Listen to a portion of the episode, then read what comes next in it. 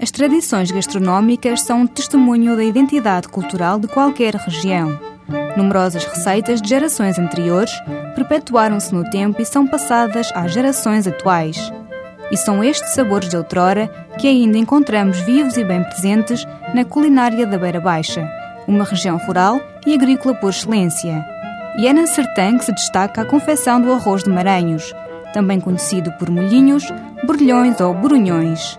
O nome maranho pode soar estranho, mas saiba que este pitel resulta de um emaranhado de ingredientes colocados dentro de um saco de pele feito a partir do estômago das cabras com uma forma mais ou menos semelhante à dos paios. É um dos enchidos mais ricos da gastronomia portuguesa, feito com a melhor carne do cabrito ou da cabra e com presunto e chouriço magro do porco, a que se junta ainda o arroz e a hortelã, que lhe dá um aroma perfumado e paladar característico. Antigamente era servido apenas em dias de festa ou nas bodas dos casamentos mais ricos. Hoje confecciona-se em qualquer altura do ano, mas como tudo o que é bom, só ganha com a sua simplicidade. A receita? Ora, tome nota. Comece por mergulhar o bucho da cabra num recipiente com água a ferver. A seguir, raspe-o com uma faca até ficar bem limpo e esfregue-o com limão.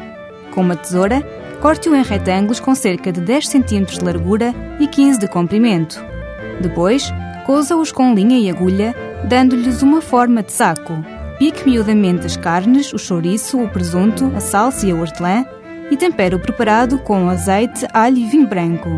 Agora, junte-lhe o arroz cru, lavado e escorrido.